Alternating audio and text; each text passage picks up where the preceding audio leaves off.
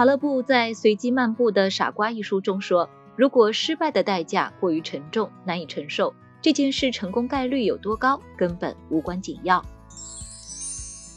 你好，欢迎收听简七周报。想提升经济敏感度，抓住更多投资机会的小伙伴，赠送你十五天简七 VIP，在公众号“简七独裁回复“电台”免费领取。一起来听听本周的内容吧。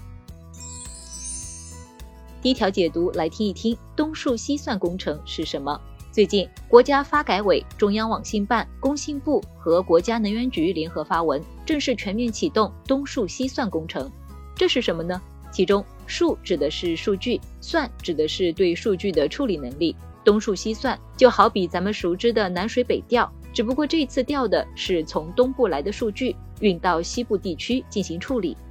之所以要这么做，是因为数据有着非常大的应用潜力。任何一个行业，从投资领域的金融股票到对自然灾害的监控，背后都是大量的数据在运行。单有数据也不行，想要数据发挥更大价值，还得会算。随着数字技术在各领域的全面应用，算力需求那是相当旺盛，预计每年还会以百分之二十以上的速度快速增长。目前我国数据中心大多分布在东部地区，然而因为土地、能源等资源越来越紧张，在东部大规模发展数据中心已经不现实了。而我国西部地区资源，特别是可再生能源丰富，很有做数据中心承接东部算力需求的潜力。会有哪些数据被送往西部呢？这回国家打算让西部，比如贵州、甘肃、宁夏等的数据中心处理后台加工、离线分析、存储备份等对网络要求不高的业务；东部枢纽，比如京津冀、长三角、粤港澳大湾区等，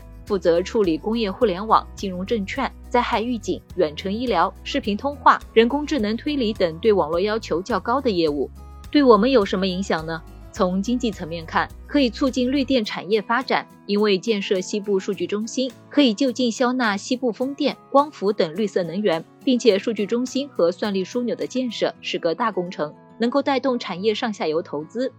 对于投资者来说，这个东数西算工程应该是发展数字经济的一个落脚点，大家可以重点关注 IT 基础设施等方向。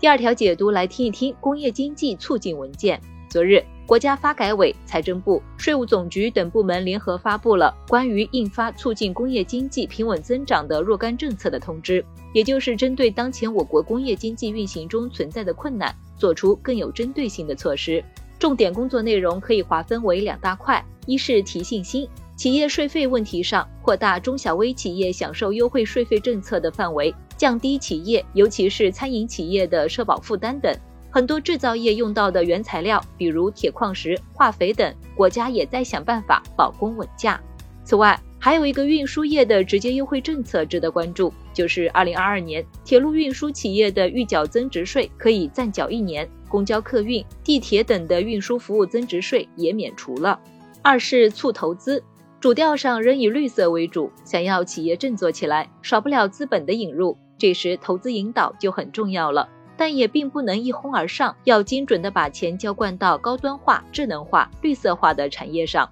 比如文中提到，要做好沙漠戈壁地区的风电光伏基地建设，这对我们有什么影响呢？这份重要文件的出台，受益的企业非常多，比如餐饮业、旅游业和公路、水运、地铁，甚至是民航等运输业，肯定都是直接受益。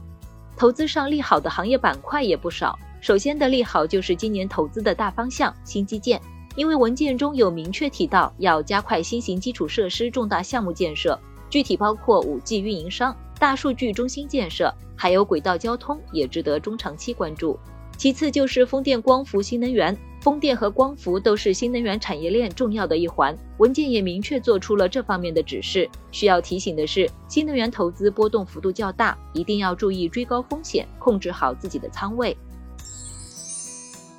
第三条解读来听一听美团大跌的原因。昨天，国家发改委等十四个部门联合发布关于促进服务业领域困难行业恢复发展的若干政策，提出要引导外卖等互联网平台企业进一步下调餐饮商户服务费标准，降低相关餐饮企业经营成本。受到消息影响，美团股价大跌百分之十五。由于美团是恒生指数的重要成分股，恒生指数也受到牵连，下跌百分之一点九。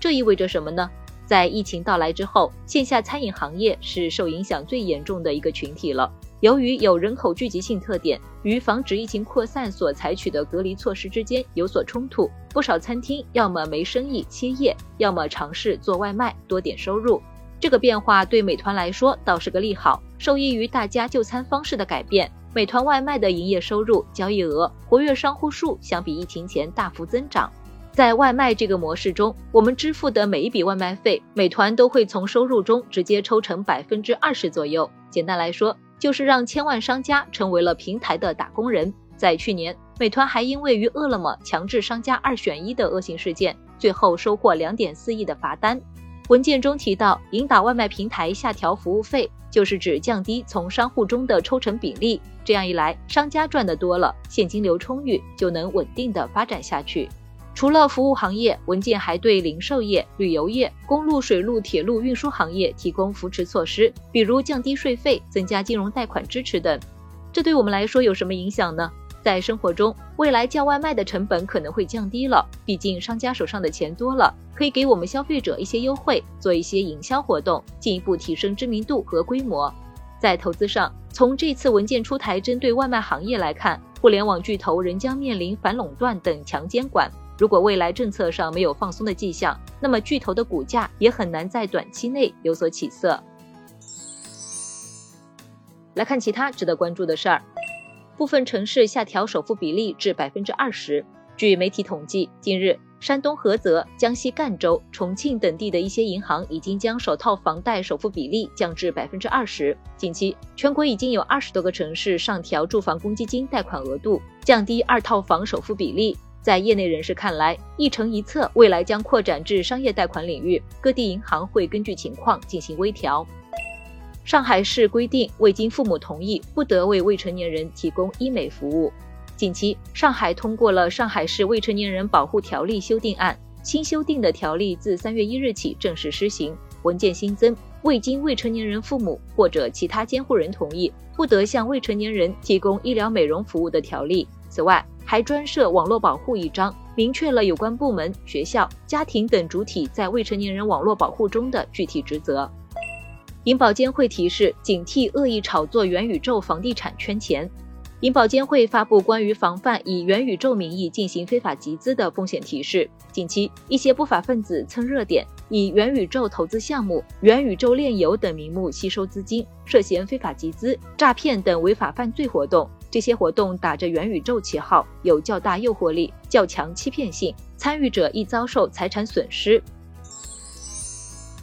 最后简单总结一下，我们一起了解了东数西算工程，然后为你解读了发改委的重磅文件，最后和你聊了聊美团大跌的原因。感谢收听简七周报，喜欢本期内容的话，欢迎分享给朋友免费收听。最后推荐一篇精选的晚上聊财经。